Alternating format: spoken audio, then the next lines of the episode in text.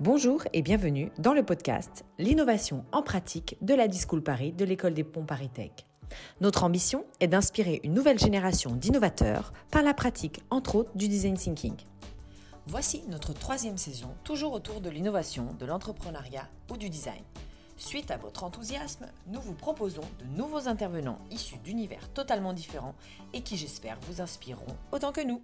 Bonne écoute Bonjour à toutes et à tous, je suis Charlotte, enseignante et coach en design thinking à la Deschool Paris. Et aujourd'hui, j'ai le plaisir d'être avec Alix Brassard, qui est product designer, développeur, manager chez Aquasphere, pour parler de design, de créativité, d'innovation. Bonjour Alix et merci beaucoup d'être avec nous. Salut Charlotte, merci pour l'invitation. Nous, Alix, on s'est rencontrés euh, sur les bancs de l'école euh, Rubica, donc à Valenciennes, qui est une école de design industriel. Et depuis qu'on se connaît, euh, ce qui m'a beaucoup marqué chez toi, c'est ta passion pour les sports nautiques et pour la nature. Euh, est-ce que tu peux nous expliquer bah, ton parcours et puis euh, comment est-ce que cette passion a, a, orienté tes choix professionnels ou personnels? Ouais, ouais, bien sûr. donc voilà, j'ai eu la chance de grandir à Moria, une petite île en Polynésie, où j'étais vraiment voilà, immergée dans la nature. C'est un endroit incroyable euh, et où j'étais très vite tout le temps dans l'eau. Et grâce à ça, j'ai vraiment développé un, ouais, cette espèce de, de, de, d'envie de, travailler et d'être toujours dans l'eau. Donc après mes études, euh, j'ai eu la chance d'être, euh, de faire un stage chez Decathlon euh, Olayan, donc c'est la marque de surf, okay. et qui est, euh, qui a été pour moi comment dire, une manière de, de, de, me conforter et de vraiment valider euh, mon envie de travailler dans le water sport. Trop bien. Euh, voilà, donc depuis euh, cette première expérience euh, de design et d'innovation dans le water sport, je vois que cette orientation-là alliée à mon métier qui, qui m'intéresse. Trop bien. Donc aujourd'hui, tu travailles chez Aquasphere en tant que product designer, développeur manager.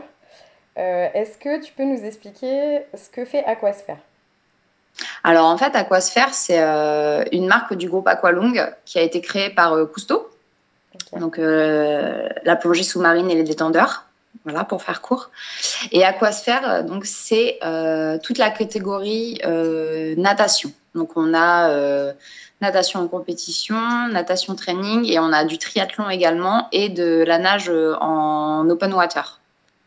Voilà. Donc ça, c'est Aquasphère. Euh, et moi, chez eux, je m'occupe de toute la catégorie wear. Donc, c'est-à-dire que je design et développe euh, les maillots de bain d'entraînement, euh, les maillots de bain de compétition pour les compétitions internationales comme les JO, par exemple, les combinaisons de néoprène pour le triathlon et les combinaisons de néoprène également pour tout ce qui est open water. Ok. Et est-ce que tu pourrais vous expliquer plus en détail ce que c'est, enfin ce que ça veut dire product designer, développeur, manager. Parce que du coup, product designer, je peux voir à peu près ce que c'est. Euh, c'est quoi la différence entre euh, designer industriel et product designer, développeur, manager? Alors en fait, euh, quand je suis rentrée chez Volcom, donc qui était une, une de mes expériences passées, j'étais designer. Ouais. Et après, mon poste a évolué en designer développeur. Et en fait, le rôle de développeur, c'est vraiment tout le lien euh, qu'il y a avec l'usine.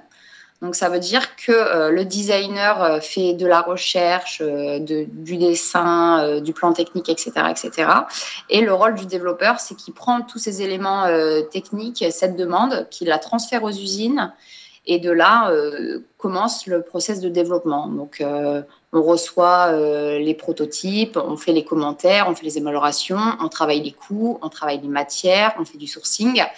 Et euh, ça découle euh, à la fin du développement. Euh, la finalité, c'est d'avoir le produit euh, prêt pour la commercialisation. Ok, super intéressant. Justement, tu vas nous en dire un peu plus sur ça. Parce que que ce soit dans tes expériences chez Decathlon, chez Volcom ou, ou chez Roxy, euh, tu as beaucoup justement travaillé sur les matières, euh, les matériaux, euh, le, le, sourcing comme tu disais. Ouais. Comment est-ce que, bah, comment est-ce que tu fais du sourcing par exemple? Est-ce que tu peux nous expliquer en fonction de quels critères vous vous basez pour faire du sourcing? Alors en général, bah là, voilà, on a des produits euh, qui sont, on va dire, euh, communs, mais qui sont très techniques. Donc, en ce moment, on essaye de mettre en avant le plus possible sur des, des matières qui soient le plus éco possible. Voilà. Donc, on... en fait, quand on développe un produit, actuellement, on essaye. Enfin, moi, je trouve que c'est complètement logique et que c'est comme ça que tout le monde devrait travailler. on essaye de faire un produit éco-conçu de A à Z. Génial. Voilà. Donc euh, là, nous, en termes de sourcing, on parle de matériaux aussi, mais on parle également d'usines. Donc il faut qu'on aille, euh, par exemple, nos, nos, nos tech suits, c'est nos combinaisons de natation euh, techniques pour les compétitions. Elles sont faites avec un tissu italien technique. Elles sont faites, l'usine est en Italie. Et voilà, et on les vend en Europe beaucoup. Euh, donc voilà, l'idée, c'est vraiment d'avoir euh, de sourcer nos matières au plus proche de l'usine et également au plus proche du lieu de vente. Si de plus ces matières sont éco-responsables, euh, c'est encore mieux, etc., etc. Donc, comment on source nos matières Ça dépend de la technicité du produit, ça dépend des, briefs qu'on nous donne. Alors, par exemple, on pourrait nous dire euh, Alix, là, euh, la future combinaison de triathlon, on a besoin qu'elle soit euh, super fine, mais à la fois qu'elle soit, qu'elle garde vachement bien la chaleur, qu'elle soit super flexible. Et de là, on a un panel de fournisseurs en matière qu'on connaît ou qu'on connaît pas, parce qu'en parallèle également, on peut continuer nos recherches. Et de là, selon nos besoins, on, reçoit des swatchs de, de, tissus qu'on va, ou de matière, de néoprène, qu'on va euh, aller euh, tester. Voilà. Donc, euh, pour tester ces matières, chez Aquasphere, on a la chance d'avoir un VNV. Donc, c'est un endroit où on peut faire certains tests, par exemple des tests de pression ou des tests d'usure, etc., etc. Mais à la fois aussi, on, a quelques partenaires qui, comment est-ce qu'on appelle ça? Des laboratoires extérieurs euh, voilà, qu'on connaît et qui peuvent nous faire des, tests beaucoup plus euh, poussés et beaucoup plus. Euh, parce qu'il faut des appareils de malade hein, quand même, des fois pour faire des tests. J'imagine. Sur la friction, sur la perméabilité, sur la, manière dont le, tissu évolue dans le temps, sur l'indice de, de, frottement dans la pénétration dans l'eau, etc., etc. D'accord, ok. Donc si j'essaye de résumer les étapes, ça va être vous avez un brief, euh, vous allez sourcer euh, des, fournisseurs et des matières le plus éco-responsables possible. Et puis après, euh, comment est-ce que ça se passe? Est-ce que tu commences à dessiner ou alors tu vas faire tes premiers tests matière Est-ce que tu peux nous expliquer? Alors en fait, voilà, ça, dépend des, ça dépend des, briefs qu'on reçoit. par exemple, on a un brief qui est un peu plus lambda sur bah, cette texture-là, comparée à la précédente, il faut améliorer ça, ça, ça, ça, ça. Donc là, je peux déjà commencer à dessiner parce que voilà, je sais que c'est une texture, je sais quels sont les key features qui sont importants à appliquer sur ce produit. Et en parallèle de ça, je contacte euh, certains euh, fournisseurs de tissus à, à, observer et à faire tester. Mais à la fois, si c'est un projet, par exemple, qui est complètement innovant sur une technicité, euh, je sais pas moi, beaucoup plus compliquée, par exemple, euh, une combinaison euh, avec un dispositif chauffant euh, intégré, etc. Bah, de là, c'est plus important de, de, sourcer en amont parce que là, le travail de recherche, il va être beaucoup plus long, beaucoup plus lourd que sur un produit qu'on a l'habitude de faire, on va dire. Donc là, c'est vraiment de l'innovation et là, on va plus sourcer les matières et la technicité en amont avant de dessiner. parce que ça va prendre beaucoup de temps. Et puis je suppose que suivant les matières, ça va aussi te donner peut-être certaines contraintes en termes de style derrière euh, que tu vas devoir respecter. Ok. Euh, Complètement. Ouais, vas-y, vas-y. Par exemple, euh, la manière dont on conçoit un maillot de bain technique est complètement différente avec une combinaison en néoprène, même si en gros, en soi, le but final est de nager euh, en confort, en flexibilité et de nager euh, en augmentant ses performances, voilà, et de kiffer son moment, quoi. Mais euh, ouais, ouais, la, la, la, conception, les usines, le, délai pour recevoir les matières, le délai pour créer un prototype est complètement différent. C'est aussi pour cela qu'on a voilà, des plannings de développement en fonction des produits qui varient. On peut faire un produit, par exemple un maillot de bain d'entraînement, donc un maillot de bain qu'on peut trouver par exemple, ouais, voilà, chez Decat ou du Arena ou du Speedo, ben, un, un, processus de développement qui est beaucoup plus court qu'une combinaison de néoprène, par exemple. D'accord. Et hum, donc, une fois que vous avez euh, défini euh, bah, le style que doit avoir le maillot de bain, ou en tout cas un produit, euh, est-ce que ensuite vous allez le tester vous? Ou est-ce qu'il est qu'il y a encore une phase de test, en fait, au-delà de la matière en elle-même? Oui, complètement. Alors, pour te donner un exemple, je vais te donner deux exemples même. On a, on a la chance de travailler avec le cercle de natation d'Antibes, avec Aquasphère en partenariat. Donc, ça veut dire tous les maillots de bain d'entraînement que, que je reçois. Ils sont testés, euh, ils sont testés, voilà, ils sont testés pour le fit, ils sont testés pour la matière, ils sont testés. Est-ce que la bretelle est bien placée Est-ce que la coupe est bien Est-ce que euh, la neckline, l'encolure, pardon, est assez haute pour qu'il n'y ait pas d'entrée d'eau. Donc en fait, ils sont testés en matière. Après, ils sont testés en fit, en utilisation. Donc ils sont testés avec euh, ces nageurs voilà, qui sont pros et qui nagent, euh, je crois, deux heures le matin, deux heures le soir, euh, tous les jours. Donc, ils sont bien, ah bien testés. Et euh, un autre exemple, là, par exemple, tu vois, on a les, les JO de 24, bah, pour nous, c'est très, très proche qui arrivent. Ouais.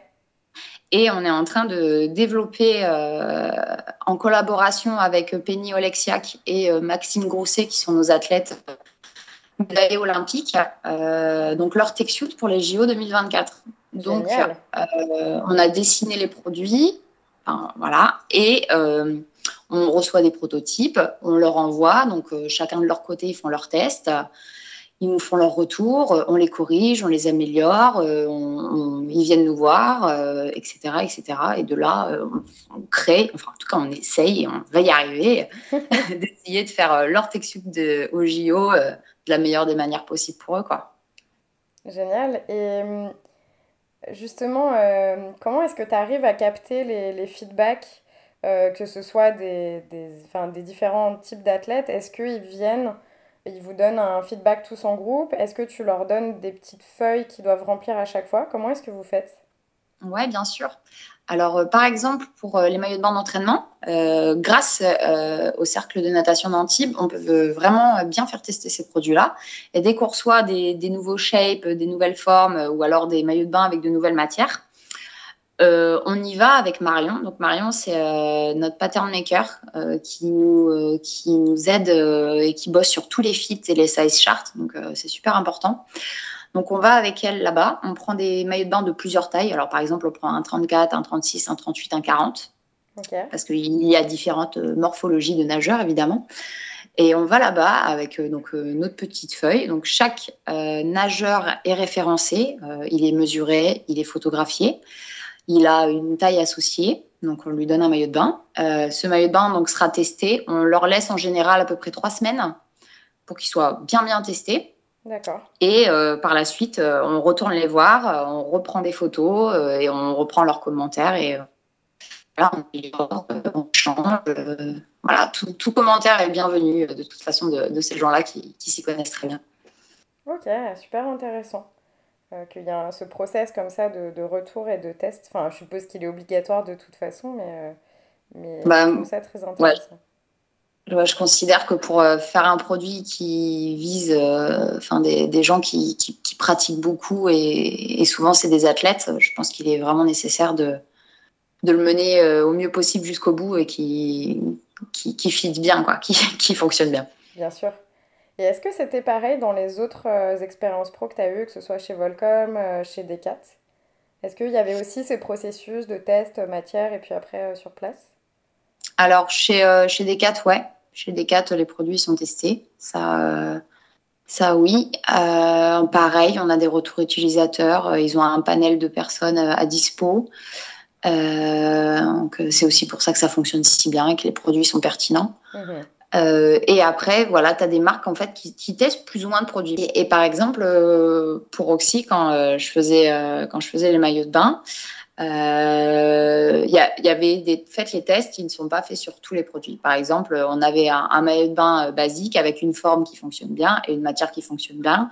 D'une saison à l'autre, il peut être décliné euh, avec des petits détails qui changent ou euh, des couleurs qui changent, etc., etc. Et de là, évidemment, on va pas refaire de tests dessus parce que voilà, il n'y a pas, il a pas de raison.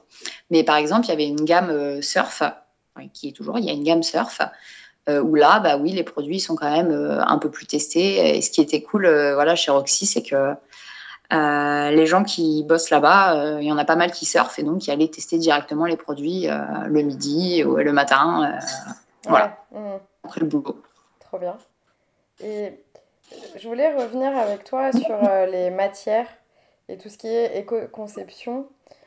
Euh, comment est-ce que, euh, ou, même que ce soit les fournisseurs, mais est-ce que vous avez mis en place, je sais pas, un process de veille euh, ou de benchmark pour aller trouver, tu vois, les dernières matières que vous allez utiliser ou aller trouver les, les fournisseurs Comment est-ce que vous procédez en fait pour trouver les, les, matières intéressantes? Alors, comment on fonctionne? En fait, on travaille, et ce qui est très intéressant dans cette, euh, chez Aquasphère, c'est qu'on fait du produit technique.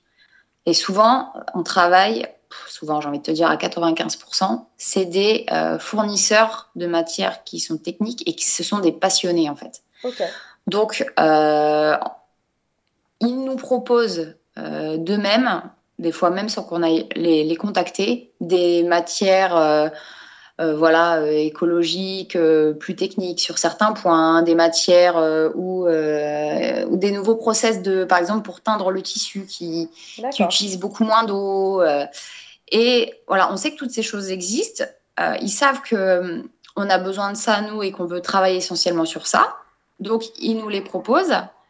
Et à la fois en parallèle, avec notre équipe de sourcing, on quand même regarde autour en contact d'autres fournisseurs techniques euh, pour voir également si euh, s'il y a de la nouveauté quoi.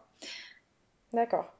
Et ça va être quoi euh, les, je sais pas les, les, les choses qui t'ont le plus marqué sur des matières un peu innovantes qu'ils ont pu te proposer?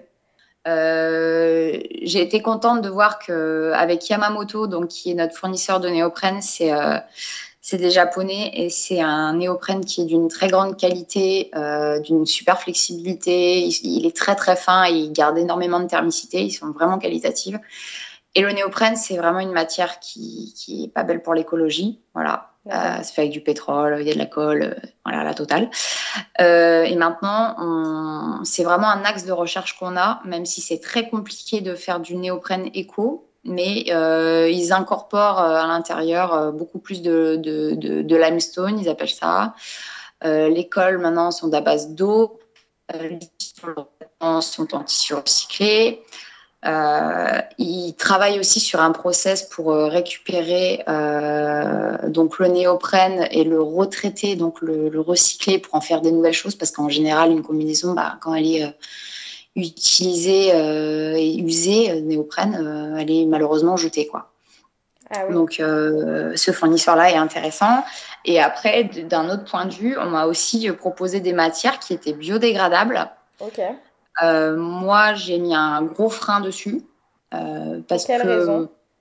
Ah ben, Pour moi, ça ne correspond pas à l'éthique d'un actuel sur voilà sur l'écologie. Maintenant, il faut il faut faire attention, il faudrait euh, recycler les matières. Et voilà, souvent, ce qu'on entend par biodégradable, on va dire oui, c'est super. Euh, voilà, après le produit il disparaît, voilà. Mais en fait, euh, il reste en général des, des molécules dans la nature, des petits bouts. Et je trouve que ça va un peu à l'encontre du bah, qu'il faut qu'il faut réparer, qu'il faut faire de la seconde main, qu'il faut voilà, qu'il faut. On m'a pas mal proposé de, de tissus biodégradables, mais pour l'instant, euh, je veux pas, je veux pas me mouiller parce que je, considère que c'est pas du tout dans l'éthique, euh, dans l'éthique actuelle d'Aquasphère.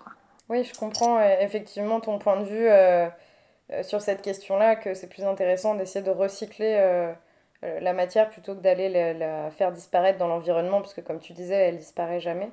Ouais. Et qu'est-ce que vous ou vos fournisseurs mettent en place dans ce sens-là pour essayer de recycler les matières? Est-ce que est-ce qu'il y a du recyclage?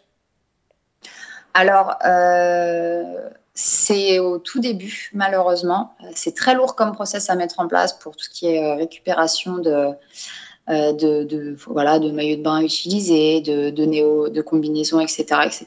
Il y a des marques euh, qui s'y mettent de plus en plus, comme euh, Patagonia. Après, par exemple, ce qu'on qu prend le beaucoup, parce que donc Aquasphere fait partie d'Aqualung, c'est il y a un très très gros service après-vente, par exemple sur tout ce qui est détendeur. donc on reçoit des, des, produits qui sont assez vieux, qui voilà, qui ont vécu et qui ont besoin d'être réparés. Et on fait beaucoup de, voilà, de, de réparations et on a euh, plein de choses comme ça sur tout ce qui est plutôt détendeur, euh, bouteille, euh, BCD et pas encore sur le wear, en tout cas appliqué. C'est ce que tu disais, du coup, très compliqué de, recycler les, matières pour les réintégrer finalement quelque part dans, vos, dans process ou dans vos chaînes. Ouais, complètement. Et puis, je pense que c'est un, très gros, euh, boulot. On a euh, chez Aquasphere donc une équipe euh, dédiée éco, donc sustainability. Voilà, on a différents membres de différentes équipes. Ça peut être du marketing, des achats, de la R&D, etc., etc. Qui voilà, qui font des réunions et qui cherchent aussi des solutions sur sur la manière d'améliorer tout ce qui est le process, l'éco-conception au sein de au sein d'Aquasphere. Ouais. D'accord.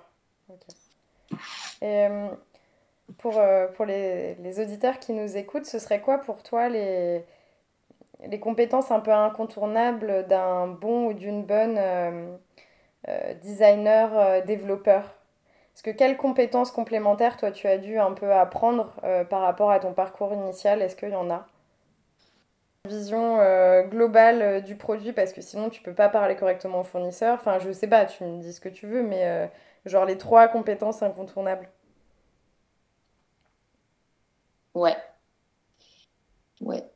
Euh, alors, les compétences incontournables, je pense, pour euh, également être développeur, euh, c'est qu'il faut avoir une bonne visibilité produit, savoir comment il est créé et savoir également voilà ce que ça engendre et toutes les équipes qui travaillent autour. Donc il faut être à l'écoute, il faut être très organisé, il faut savoir communiquer au mieux avec l'usine pour le développement et arriver à, arriver à un produit à la fin dont on est fier et de ce qu'on veut partager et vendre. ouais, être développeur, c'est assez stressant aussi. Il faut être capable de gérer euh, plein de problèmes qui n'étaient pas prévus, comme euh, par exemple euh, avec le Covid. Là, c'était la foire aux problèmes. C'était assez impressionnant et assez compliqué à gérer. il faut être, il faut il faut réussir à, à gérer les délais, être donc très organisé et pouvoir répondre aux besoins de de différentes équipes. C'est pour ça qu'il faut avoir être, être, vraiment conscient et connaître euh, comment euh, un produit est, créé de A à Z. Quoi. Ok. Ouais, il faut avoir vraiment une vision assez globale euh, du, design. Et hum, je, voulais te poser une question, justement, tu parlais de problèmes à gérer pendant le Covid, etc. Est-ce que tu pourrais nous raconter un, un, coup dur ou en tout cas un moment de, de ton expérience que tu as vécu un peu comme un échec et comment est-ce que tu as rebondi? Euh, donc oui, bon, moi j'ai eu l'expérience avec le Covid, euh, c'est que ça nous a mis en pause euh, quand j'étais chez Roxy. Voilà, pas mal, pas mal d'usines, que ce soit toutes catégories confondues. Il y avait la swim, il y avait également l'appareil, il y avait toute la, snow, voilà. Et ben, en fait, on n'a pas eu le choix euh, que de réduire euh, les collections parce qu'il y avait euh, soit les usines fermées, soit les fournisseurs de matières premières étaient fermés, etc., etc. Quoi. On est, c'est vrai que c'était un moment qui était assez compliqué, qui a mis tout en pause, que ce soit en termes de développement, que ce soit en termes, voilà, donc s'il n'y a plus de produits, il n'y a plus trop de marketing, il n'y a plus d'événements. Euh, il n'y a plus de vente. Et euh, ouais, ouais, c'était euh, franchement, cette étape-là était assez compliquée. D'accord, ok. Ce que je trouve intéressant dans notre échange, c'est que quand on t'entend, on comprend bien qu'en fait, quand on veut aller sourcer des matériaux dans, dans le but d'avoir un impact positif pour la planète. C'est pas juste les matériaux finalement qu'il faut aller sourcer, mais ça va être les fournisseurs, ça va être peut-être la façon dont, dont, dont c'est produit, la, la, façon dont vous faites les tests, les faire tester aussi à des personnes pertinentes, etc et que euh, c'est tout un écosystème finalement qui, qui, se met en place euh, petit à petit et que si, si cet écosystème n'est pas mis en place correctement, bah, ça fait euh, c'est très ça devient très compliqué comme tu nous as expliqué notamment chez Roxy avec le Covid. Ouais. J'avais une dernière question pour toi. Est-ce que tu aurais des ressources inspirantes à partager à nos, à nos auditeurs, que ce soit des livres, des contenus, des citations qui t'ont marqué? Euh, j'avoue que dans ce genre de domaine-là, moi, je, je c'est pas trop, c'est pas trop mon dada. Euh, moi, ce qui m'inspire vraiment, c'est euh, d'aller au contact des gens, quoi. Ok, trop bien. J'ai pas de gens définis, c'est vraiment les utilisateurs. c'est là, bah là, on travaille beaucoup avec des athlètes, donc c'est les athlètes et il faut être il faut être curieux, quoi. Il faut poser beaucoup de questions, il faut se mettre à leur place, il faut tester les produits, se mettre en condition moi, c'est ça qui m'inspire. C'est vraiment euh, me mettre euh, dans, leur, euh, dans leur pompe et faire au... se donner ce challenge-là et de faire au mieux possible. Trop bien. Bah, super. Merci beaucoup pour ton temps, Alex. Mais avec plaisir, Charlotte. À bientôt. Ciao. Merci beaucoup de nous avoir écoutés. J'espère que